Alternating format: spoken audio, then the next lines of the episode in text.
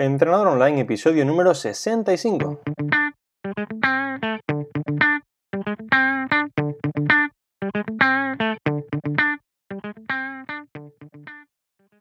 Muy buenos días y bienvenidos a Entrenador Online, el podcast en el que aprenderás a mejorar tu físico, rendimiento y salud.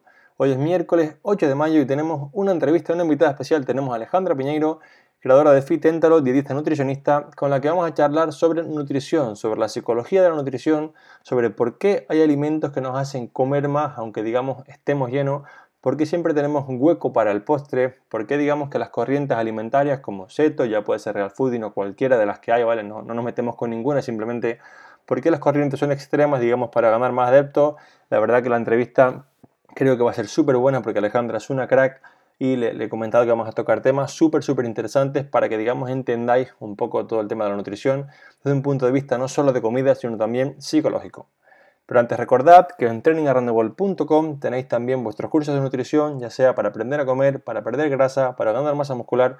Tenéis también hasta 9 meses de entrenamiento para seros fuertes, para pasar desde cualquier nivel iniciado hasta el más avanzado posible. Tenéis entrenamientos para perder grasa, para ganar masa muscular, en el gimnasio, en casa, con mucho tiempo, con poco tiempo, en fin tenéis todo lo que hace falta para conseguir mejorar vuestro cuerpo, haceros más fuertes y mejorar tanto vuestro físico como vuestra salud y vuestra confianza, porque las horas más fuertes nos sentimos más confiados, ¿vale? Y digamos, pues nos va a ir mucho mejor, tanto en la vida, en la felicidad, en cuanto a los negocios.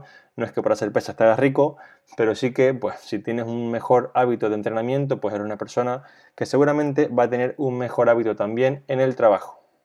Ahora sí, vamos ya con la entrevista de hoy. Vamos a saludar a Alejandra, que está al otro lado. Muy buenos días Alejandra, muchas gracias por estar aquí. ¿Qué tal estás? Hola Alberto, muy bien, muy bien. Te contaba antes que aquí en Galicia está lloviendo, pero bueno, parece que nos ha dado una tregua el tiempo, así que espero que, disfrutemos de esta entrevista y que la gente pueda sacar sobre todo algo, algo de provecho de ella, que al final eh, supongo que es el objetivo de ambos. Así que encantadísima de estar aquí y de que me hayas invitado. Perfecto, muy bien. Bueno, para quienes no te conozcan, cuéntanos un poco quién es Alejandra. Bueno, pues em, yo, mm, es, difícil definirse a uno mismo, pero bueno, yo de, formación soy dietista nutricionista y, mm, bueno, lo que, mm, con lo que yo más disfruto de la nutrición es, es aprendiendo cosas nuevas. Me parece que es una ciencia muy aplicable al día a día.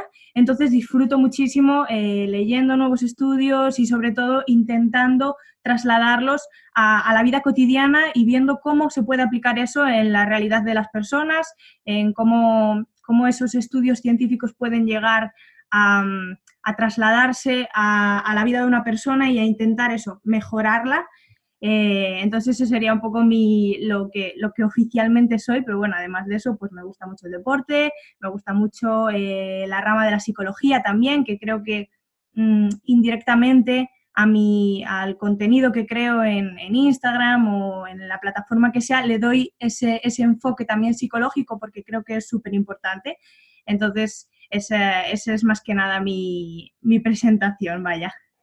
Perfecto, muy bien. Mira, yo la verdad que te lo comento así ya en público, que cuando digamos que busco personas para entrevistar que puedan aportar pues, buen contenido a mis oyentes, ¿no? Siempre busco personas que estén un poco en línea de, mi manera de trabajar o hacer las cosas. Y de las cosas que más me gusta de tu contenido es eso, es que no te limitas, como hacen otros muchos profesionales, a coger un estudio, mira, es que si bebéis 4,5 mililitros de agua se pierde un gramo de grasa. Dice, bueno, pero esto no es así, hay personas que no pueden hacerlo, por lo que sea, entonces tu, digamos, tu manera de hacerlo es muy real, muy de, que se nota que pasas consulta, que se nota que tienes casos reales, y esto es lo que yo quiero que, que, la gente vea que la realidad es esta, ¿vale? Por eso dije, Jopé, quiero, quiero entrevistarla a ella porque me parece que trabaja muy bien y que pone cosas que son aplicables de verdad, ¿vale? Creo que es lo más importante. Exactamente, y es eso, eso es algo que yo también he aprendido, porque eh, yo venía de un ámbito estrictamente académico y las cosas en el papel se ven muy bonitas, pero luego a la hora de aplicarlo me di cuenta que la mitad de ellas no sirven porque no son prácticas y al final casi nadie las puede llevar a cabo. Entonces al final es encontrar ese pequeño, eh, bueno, es, es, fácil decirlo, pero difícil hacerlo, ese equilibrio entre eh, hacerlo bien, pero mm, no, tan, no buscar esa perfección tan extrema que al final nos impida eh, seguirlo el tiempo suficiente. Yo creo que ese es el equilibrio, el punto. Sí, completamente. Perfecto. Vamos allá, vamos a empezar con, con la entrevista, ¿vale? Eh, el otro día, justo hace un par de semanas, hablaba sobre las corrientes extremas en la alimentación, ¿vale? Y digamos que, bueno, ponías un vídeo que era muy, muy real, la verdad, y me gustaría un poco que, que nos explicase o explicase a las personas que están un poco más desde fuera, ¿vale? El por qué estas corrientes extremas, ya sea setos, ya sea paleo, ya sea real fooding, ya sea cada una de ellas, ¿vale? ¿Por qué tienen, digamos, tantos adeptos y cuáles son un poco las actitudes de, los líderes, digamos, para, para, crear, digamos, cómo crear una corriente extrema y que funcione, vaya? Sí, este es, un tema también, es un poco controvertido, pero yo creo que en el fondo, si lo pensamos un poco, todos tendremos una opinión bastante similar. Em, yo creo que, lo, mm, que hay que empezar definiendo lo que es un referente. Un referente, eh, la RAE lo, define como una cosa que se toma como referencia o como modelo de otra. Entonces, en esa definición ya va implícita eh, la palabra modelo, referencia, es decir, esa persona que es líder de un movimiento tiene que ser eh, un ser, casi un ser de luz, no sé cómo decirlo, tiene que ser eh, tan perfecto que resulte exagerado. Pero es que sin esa, sin esa perfección exagerada, el mensaje no tiene trascendencia. Aunque, aunque a veces critiquemos que, mm, que, no se muestre una visión del todo real de la nutrición, pues por ejemplo, eh, alguien que sea referente en el tema del real fooding seguramente no muestre eh, su realidad por completo, no muestre pues cuando en un evento social igual se toma un, un trozo de tarta o en un cumpleaños pues igual eh, una Coca-Cola light, no lo muestra. Y eso a veces se critica, pero en realidad, si esa persona empezase a mostrar el 100% de su realidad, yo creo que perdería un poco su, papel de referente. Yo creo que casi son, mm, más que personas, son personajes. Están haciendo un papel que yo creo que es necesario, en realidad, porque todos necesitamos em, un objetivo grande al que aferrarnos. Entonces creo que somos un poco nosotros los que tenemos que adaptar el mensaje a, lo que queramos extraer de él. No tanto ellos moderarlo, sino nosotros entender que ese es un mensaje generalista que está intentando dar una visión radical para que llegue al público, si no, no llega. Entonces nosotros somos los que tenemos que adaptar un poco ese mensaje y relativizarlo, ponerlo en contexto, que al final es, es lo importante. Pues está súper bien explicado, te expresas súper bien y, sí, tiene, tiene todo el sentido y por ponerlo un poco en, términos políticos sería como si un, no sé, un líder, de, líder de, ultraderecha o ultraizquierda dice, bueno, pues soy ultraderechista, pero bueno, la izquierda tengo, tengo un par de amigos y de vez en cuando hacemos meetings conjuntos, ¿no? Y entonces mucha gente diría, pues no, entonces no, no te sigo porque yo soy de ultraderecha. Sería, sería un poco así. Perfecto, la verdad que es súper bien explicado y, muchas gracias por, por hacerlo así. el único problema que quizás yo, em, yo veo es que em, como el, el poder, mm, al final, eso, como te digo, quien tiene que relativizar el mensaje somos nosotros. Y creo que hay gente que no lo consigue hacer del todo y que piensa que, por ejemplo, las redes sociales ofrecen una visión real de lo que es la vida de una persona. Y eso no es así.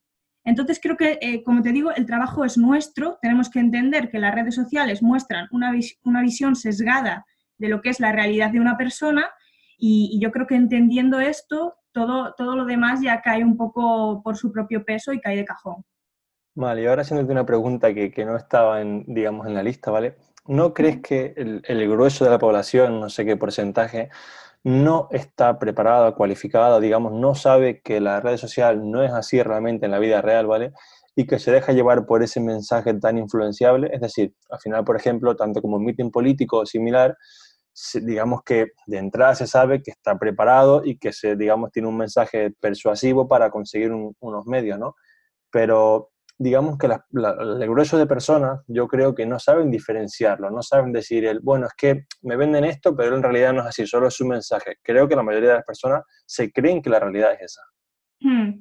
Sí, em, yo creo que también e incluso es algo que seguramente nosotros también hemos experimentado alguna vez, yo por lo menos. Hay veces que me doy cuenta de que estoy... Em, me estoy generando, por ejemplo, unas expectativas que no son reales y digo, wow, Alejandra, para, en realidad te estás dando cuenta de que esa persona no está mostrando toda su realidad, eh, te estás dando cuenta de que solo está mostrando la parte bonita, solo está mostrando, eh, al final, cada uno muestra lo que quiere mostrar. Y, sí que estoy completamente de acuerdo contigo en que muchas veces es difícil, incluso... Eh, ya digo que para mí lo es, y eso que soy una persona que estoy concienciada con que las redes sociales no muestran la realidad, incluso para mí es difícil discernir eso, establecer esa línea entre lo que es realidad y lo que es ficción al final. O sea que sí, completamente de acuerdo contigo, es, un poco peligroso esto de las redes sociales. Te, pongo el ejemplo, ¿vale? Porque un poco siguiendo en esta línea, ¿vale? Digamos que muchos, muchos, muchas personas, muchos profesionales, digamos que etiquetan los alimentos como buenos y malos, como aptos o no aptos, ¿no? Y digamos que por eso te lo preguntaba, porque hay muchas personas que te ven comiéndote, no lo sé, una almendra que está frita, por ejemplo, ¿vale? Por ponerte un, ejemplo que no es un don. Dicen, no, pero es que ese alimento es malo, es que no es apto porque está frito. Dices, bueno, ni, calvo ni con peluca, o sea, está bien que, que, intentemos comer todo lo mejor posible, pero no pasa nada por comerte un día unas almendras fritas con sal o con, un poco de, azúcar, vaya. Y por eso es lo, que yo me encuentro, es que las personas, digamos que, yo siempre digo que las personas no quieren aprender, quieren recetas, ¿no? Y en este caso es lo que me encuentro, que dicen, no, es que es bueno o es malo, pero no, no quieren contextualizar. Sí, sí, bueno, esto, lo de etiquetar alimentos como buenos y malos viene en la línea de lo que estamos hablando, de si es mejor dar un mensaje radical o dar un mensaje un poco más moderado, pero al fin y al cabo un poco más real, que se acerca un poquito más a la realidad. Entonces, em, yo la verdad que creo que, eh, es que, como te dije antes, todo depende de la persona que recibe ese mensaje. Claro. Eh, y puede llegar a, generar un problema en función de cómo esa persona interprete el mensaje. Eh, yo creo que, por ejemplo, etiquetar alimentos como buenos y malos es una forma sencilla de entender cuáles son más adecuados y cuáles menos. Y creo que, por ejemplo, el movimiento del, del real fooding ha hecho mucho bien por esa parte porque ha explicado de forma muy sencilla pues en lo que se debería basar una alimentación saludable.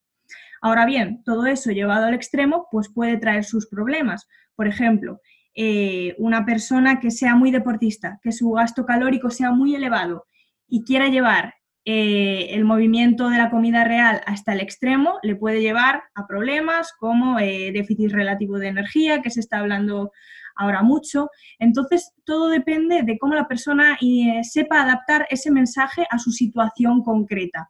Por eso a mí eh, me gusta más, eh, aunque repito que creo que etiquetar las cosas ayuda a, uno a entender, a transmitir el mensaje y a que la gente lo entienda, porque sin, ya digo, sin ser exagerado, no hay, y sin ser trascendental, al final el mensaje no llega. Pero a mí me gusta eh, más establecer como una especie de ecuación, donde en vez de ver un alimento de forma aislada, pues intentemos valorar otro tipo de factores. Eh, entonces, yo dentro de, esta ecuación, aunque habría muchos factores que se podrían controlar, yo lo primero que haría sería, em, para evaluar si un alimento es apto o no apto, lo primero que haría sería analizar el alimento en sí mismo. Es decir, en primer lugar, los ingredientes de ese alimento. Es un alimento, eh, ya que no tiene ingredientes ni siquiera, que es una materia prima, pues seguramente sea un alimento recomendable. Entonces, el primer paso, analizar los ingredientes, que es un poco en lo que se basa eh, la filosofía de la comida real. El siguiente paso, además de analizar los ingredientes, sería analizar la composición de ese alimento. Es decir, es un alimento más rico en proteínas, es un alimento más rico en hidratos de carbono, es un alimento con una densidad nutricional elevada, que esto es importante. Eh, densidad nutricional hace referencia a cuántos nutrientes aporta por cada caloría que te proporciona ese alimento. Entonces, para una persona que no hace demasiado ejercicio, Em, lo que debería tratar es de priorizar alimentos con densidad nutricional elevada, es decir, que aportan muchos nutrientes en pocas calorías, por así decirlo. Em, entonces, creo que ese es un concepto importante, pero después de analizar lo que sería el alimento, tanto ingredientes como composición de ese alimento, habría que analizar también la frecuencia de consumo de ese alimento, incluso el contexto social en el que se consume ese alimento porque, mm, por ejemplo, eh, si tú estás en un evento social y estás luchando por no comerte un alimento, ¿hasta qué punto esa lucha interna eh, te hace bien o te hace peor que comerte ese trozo de tarta? Es un poco a, lo que, a lo que quiero ir. Entonces, la frecuencia y el contexto yo creo que también son importantes eh, en el que tú consumas un alimento. Y, luego ya por último, el siguiente factor sería em, el sujeto que lo consume, es decir, quién está consumiendo ese alimento, porque puede ser que un mismo alimento para una persona sea apto, por así decirlo, y para otra no, o más adecuado y para otra no. Por ejemplo, el no lo sé, el, pan, por ejemplo, que es uno de los alimentos más demonizados en la nutrición, estarían como el pan, la leche, eh, bueno, ahí hay unos cuantos. Pues el pan sí que es cierto que suele ser un alimento cuya ingesta es difícil de controlar. Entonces, si tú eres una persona que te cuesta sentirte saciada, quizás no es un alimento que tú debas tener en casa ni siquiera. Eh, pero en cambio, si tú eres un deportista, que necesitas esa energía, pues el pan puede ser una buena opción si te gusta. Entonces, un poco esa, esa, es la línea. Habría que valorar todo, tanto el alimento como el contexto y la frecuencia de consumo del mismo, como la persona que lo está consumiendo y si ese, si ese alimento le va a acercar un poco a su objetivo o al contrario, te va a alejar. Si es un alimento que te va a hacer querer más, y tú eres una persona que, por ejemplo, necesita perder peso, igual ese alimento, por muy saludable que sea, aunque sean unas tostadas de aguacate, seguramente eh, si ese alimento a ti te resulta hiperpalatable, te vaya a hacer comer más. Entonces, en concreto, para ti, igual no es lo más adecuado, no es la elección más acertada. Entonces, yo creo que controlando un poco todos esos factores se da una visión más real de si un alimento es apto o no apto. Perfecto, súper bien explicado. Así ahora muy, muy bien el, hincapié en que en ocasiones, pues, aunque sean alimentos saludables, eh, son alimentos que, digamos, son hiperpalatables, es decir, están muy ricos, a nuestro paladar les gusta mucho, y en ocasiones, pues, mm, digamos que las personas no, no saben o no sabemos que aunque sean sanos, pueden hacernos ganar peso por el exceso calórico. ¿Podrías un poco explicar esto? Sí, em, Claro, esto suele pasar, lo de mm, dificultad para controlar la ingesta, es cierto que suele pasar sobre todo con los alimentos eh, ultraprocesados, sobre todo, porque mm, más que alimentos son productos que están específicamente diseñados para que no puedas dejar de comerlos. Y esto es algo que a veces eh, la gente no entiende. Piensa que tiene un problema de control del apetito cuando en realidad no. La reacción que estás teniendo es eh, casi la reacción esperada que tendría cualquiera. Y seguramente eh, alguien en alguna parte del mundo se haya llevado un ascenso por formular, por hacer la formulación de ese producto. O sea que ese, el primer mensaje que quiero dar es que eh, con ciertos alimentos es normal que tengas la sensación de que eh, no puedes controlar la ingesta. A cualquiera le pasaría, aunque sea en, en, menor medida o en mayor, dependiendo de tus circunstancias, pero a cualquiera le pasaría. Pero también es cierto que otros alimentos que son Em, saludables, están formados por buenos ingredientes, no son un ultraprocesado, en ciertas personas pues desencadenan esa reacción de, comer eh, demasiado. Entonces, habría que un poco, yo creo que lo más importante, bueno, habría como diferentes fases para em, intentar mejorar esto. Yo creo que la primera sería identificar cuáles son esos alimentos que a ti te desencadenan esa respuesta. Hay gente que le pasa con, eh, con la fruta en realidad. Hay gente que le cuesta mucho dejar de comer fruta.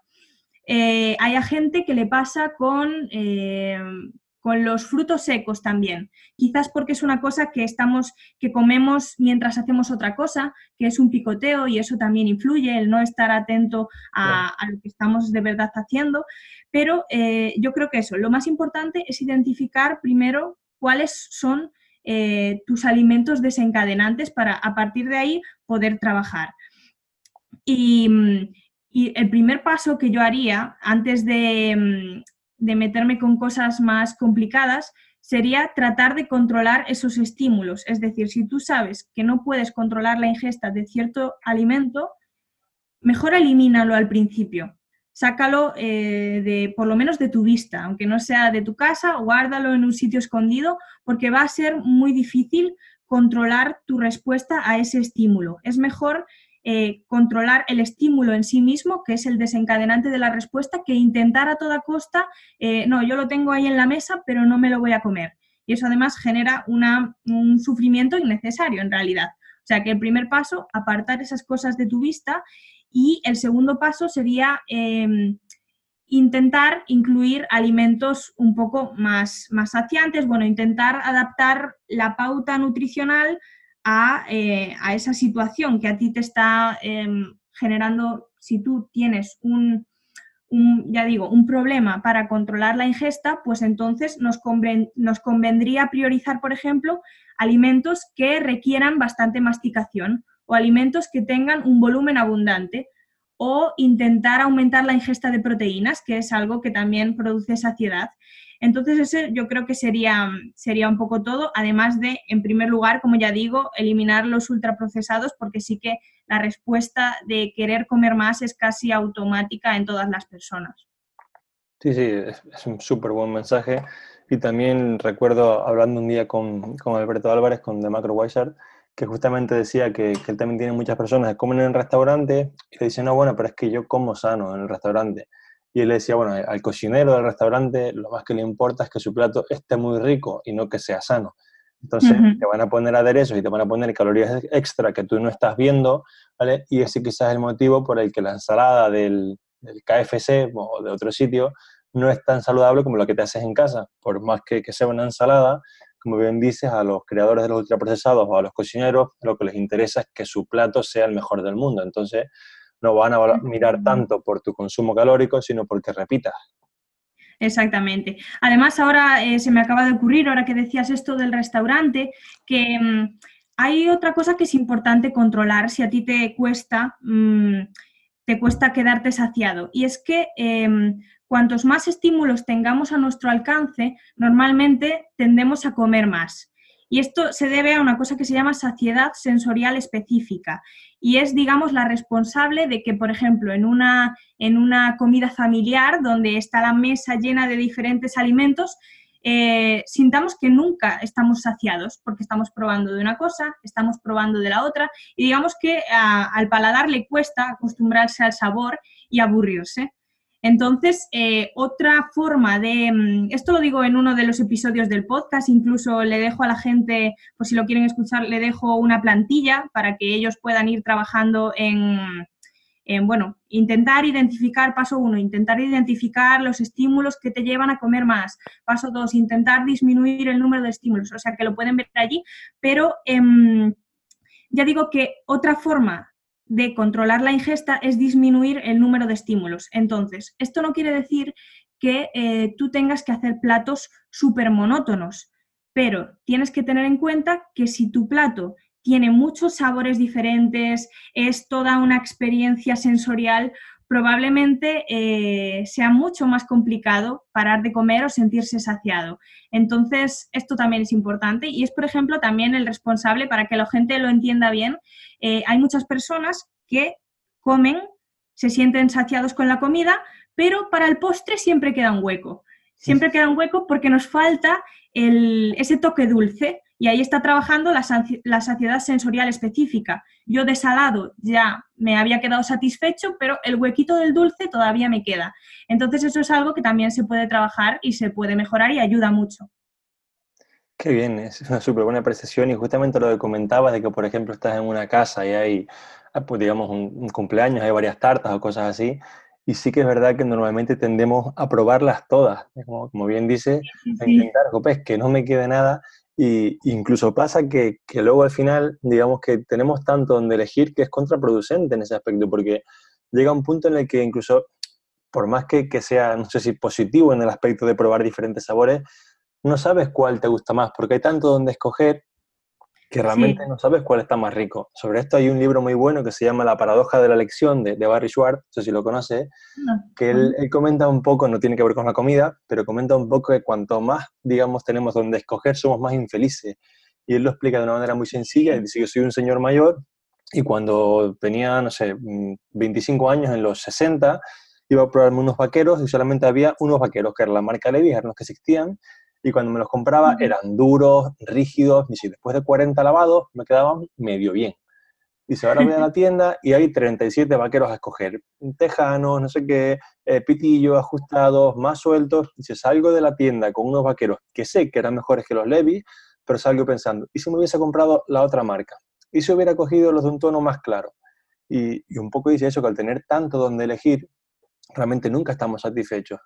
Qué bueno. Sí, sí, sí. Al final todo, todo es psicología y también por ejemplo, otra conducta que se suele dar es la, de aprovechamiento. Al final, nuestro circuito neuronal no está preparado para desechar alimentos. Entonces, aunque tú estés saciado ya, te va a costar mucho no terminarte todo lo que tienes en el plato. Por eso, otra, otra buena mm, práctica que puedes hacer es echarte lo que tú consideras necesario, lo justo. Porque si te echas de más, aunque ya estés saciado, seguramente te lo termines por el simple hecho de no dejarlo ahí.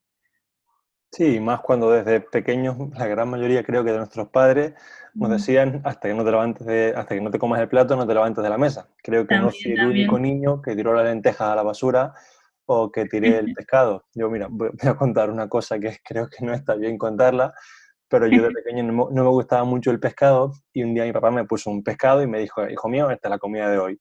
A mí la verdad es que no me gustaba mucho y cuando, como no me gustaba, lo que hice fue que, pues, que lo tiré a la basura. Y llegó mi padre y me dijo, ¿te has comido todo el pescado? Digo, sí. Y me dijo, ¿y las espinas también en el esqueleto? Digo, mm, vale, creo que se ha dado cuenta. Y, y, supongo que sí, que sí, como bien dice, si nos inculcan desde pequeños a acabarnos el plato, pues es normal que, de hecho, bueno, hoy mismo desayunando con, con mi chica en casa, hicimos tres tostadas y había una que sobraba un poco, ya estábamos llenos, y nosotros dijimos, venga, va, eso no se puede quedar ahí. Exactamente. Esa, esa, es la frase, eso no se puede quedar ahí. Sí, sí, sí, sí. Qué guay. Vale, justamente comentabas antes, bueno, un poco en, línea con esto de lo, de lo sensorial, eh, digamos que va un poco lo que tú comulgas o lo que hablas últimamente del minimalismo nutricional, ¿vale? ¿Podrías un poco, aunque ya lo has comentado, hablar un poco más específicamente sobre ello? Sí, sí. Eh, bueno, yo últimamente la verdad que me estoy interesando por el tema del minimalismo y aunque no soy nada purista de ello, ni, ni soy eh, ni, ni, lo llevo a rajatabla, ni mucho menos, sí que me he dado cuenta que en el tema de la alimentación soy bastante minimalista, pero no en el sentido de la gente puede pensar que minimalismo nutricional es comer poquita cantidad. No, no, ni, mucho menos. Em, yo diría que el minimalismo nutricional para mí es el arte de no romperse mucho la cabeza. Como tú decías, eh, hay gente que, que le encanta hacer recetas y que lo que quiere son recetas, pero yo creo que también hay muchas otras personas a las que no le gusta tanto cocinar.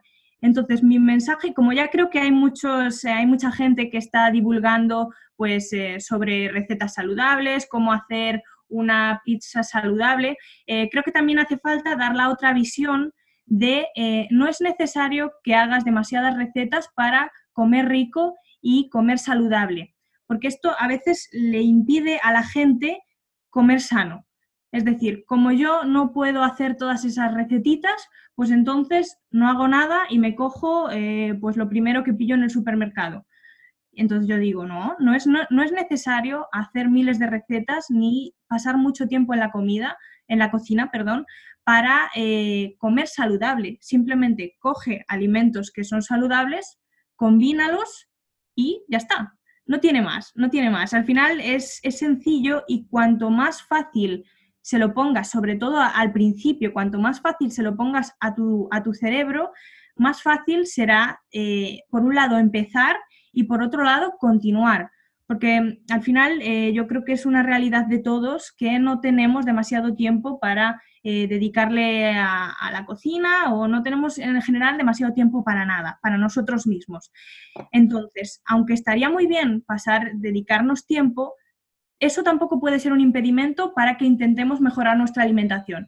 Entonces mi mensaje es ese, no hace falta caer en la ostentosidad, en hacer miles de recetas, la cosa no es tan complicada. Simplemente experimenta, encuentra aquellos alimentos que más te gustan, combínalos y ya está. Y pueden salir, eh, ya te digo, combinaciones mm, súper ricas, no hay que, mm, mm, dejar de lado el placer hedónico que tiene comer, pero eh, mi mensaje es ese, de simplicidad, de que las cosas em, es mejor empezarlas haciendo de forma sencilla, que nos costará mucho menos y, como digo, también nos costará menos mantenerlo a lo largo del tiempo, que al final es la clave del éxito.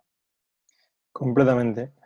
Muy bien, Alejandra, para ir un poco terminando, eh, hace tiempo te veía una, publicación que, que, digamos, comentabas que bueno, como muchas personas ya sabemos, el peso de una persona oscila durante el mes en base a factores hormonales, estrés, sueño, retención, etc.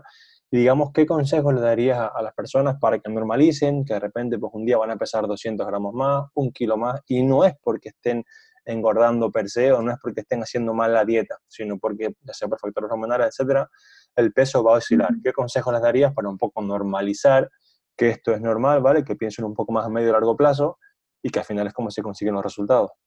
Sí, esto, bueno, es, complicado dar un consejo. Al final, eh, el consejo sería, prueba, por ejemplo, prueba a sacarte fotos y prueba a pesarte. Seguramente el, peso varíe, pero tu aspecto no tanto. Entonces yo te pregunto, ¿cuál es tu objetivo? ¿Que el peso de la báscula varíe o eh, verte tú mejor? Supongo que el objetivo de la mayoría de personas, a no ser que compitas en una categoría de peso, sea verse mejor. Entonces, ¿qué sentido tiene estar pendiente de un número que al final eh, a mucha gente le genera eh, frustración, puede hacer que, mm, que, mandes todo por ahí, que, acabes abandonando por el hecho de em, que al día siguiente de haber bebido un poco más de agua, he bebido un poco más de agua, entonces peso más, me asusto y ya no sigo con la pauta. ¿Qué sentido tiene? Entonces, al final yo creo que, esto también se aprende y que hay, que hay que un poco perderle el miedo a la báscula porque en realidad el peso significa lo que significa, es un, es un parámetro más, pero no es en lo único que se tiene que basar nuestro, nuestro, nuestro éxito. Nuestro éxito no puede estar basado únicamente en el peso. Yo creo que eso es muy importante. Tenemos que, no contesta estrictamente a la pregunta, pero creo que es muy interesante marcarse otros objetivos además del peso, para que si, si esto falla por algún motivo, tengamos algo a lo que aferrarnos para intentar eh, hacer ese, refuerzo positivo. Entonces, otro objetivo podría ser, pues yo, eh, centrarse en el entrenamiento, por ejemplo, en objetivos de rendimiento. Pues yo quiero levantar cada semana más kilos. Entonces voy a tener por ahí la satisfacción de ir haciéndolo, aunque mi peso no se haya movido. Yo estoy consiguiendo objetivos por otro lado. O em, pues entrar en otra ropa, en otros vaqueros, y puede ser que tú estés pesando lo mismo porque se ha dado una recomposición corporal, pero tú te sientas mucho mejor eh, al mirarte al espejo. Entonces yo creo que, que ese sería el consejo que yo daría, y si no, simplemente que hagan la prueba de pesarse una semana entera, yo la he hecho de un mes entero incluso, que hagan la prueba de pesarse todos los días, que vean que varía muchísimo y que se den cuenta al final que eso no tiene ningún sentido. Perfecto, muy bueno. Yo justamente con lo que decías de que las personas buscan un cuerpo y no un peso, siempre le digo, sobre todo me pasa con, con chicas, ¿no? que siempre les digo, cuando llegas a la tienda, ¿qué le pidas a la dependienta? ¿Unos vaqueros para una chica de 60 kilos o una 38? Pues, claro. Entonces piensa entrar en la talla, ¿vale? Más que, en el peso, ¿vale? Muy bien, Alejandra. Eh, para poner aquí en el, blog del, podcast, ¿vale? Para que la gente pueda encontrarte, cuéntanos, pues, digamos, dónde, dónde estás, tu Instagram, tu consulta, si tienes página web, tu podcast, que también lo pondremos aquí para que todo el mundo se suscriba, te deje unas cinco estrellas en iTunes y, te escuche. Y vamos. Sí, sí, por favor. Em, yo creo que la forma más... Em, la, mejor forma de estar en contacto conmigo para no perderse nada o al menos nada importante es la página web. Entonces, si la gente se suscribe, por ejemplo, a la, a la newsletter, se va a enterar de todas las novedades, incluso en el correo de confirmación, ya digo que tengo unas plantillas que la gente puede utilizar para, para acercarse un poquito más a sus objetivos. Entonces yo creo que esa es la forma más, también estoy, como dices, en Instagram, pero yo creo que la forma de asegurarse de estar al corriente de todo sería esa, en el formulario de contacto de, el formulario de la newsletter de la web, ahí te apuntas y ya eh, yo te mantengo informado de todo. Perfecto, muy bien, pues lo pondré aquí debajo en en el blog para que todo el mundo pueda verlo. Muchísimas gracias Alejandra por, por, estar aquí en la entrevista, la verdad que me ha gustado un montón, eh, he aprendido un montón de cosas Y, nada, espero volver a, tenerte por aquí para otra entrevista en un futuro. Genial, muchísimas gracias a ti, Alberto, por, por, invitarme y espero que a la gente le haya resultado también interesante y que hayan por lo menos podido extraer alguna cosita de valor. Así que nada, Seguro que sí. gracias. A ti un abrazo. Un abrazo. Y hasta aquí la entrevista que espero que os haya gustado tanto como a mí, porque la verdad que Alejandra es una crack y he aprendido un montón. Nos escuchamos como siempre el próximo miércoles a las 8 de la mañana. Muchas gracias también por vuestras valoraciones de 5 estrellas en iTunes, por los comentarios, ya sea en el blog del podcast, en Instagram, en Facebook, en la web, todo lo que sea para ayudaros, ¿vale? Nada, hasta la próxima semana, que todo el mundo se haga más fuerte, que siga entrenando a tope y a seguir siendo felices. Un fuerte abrazo.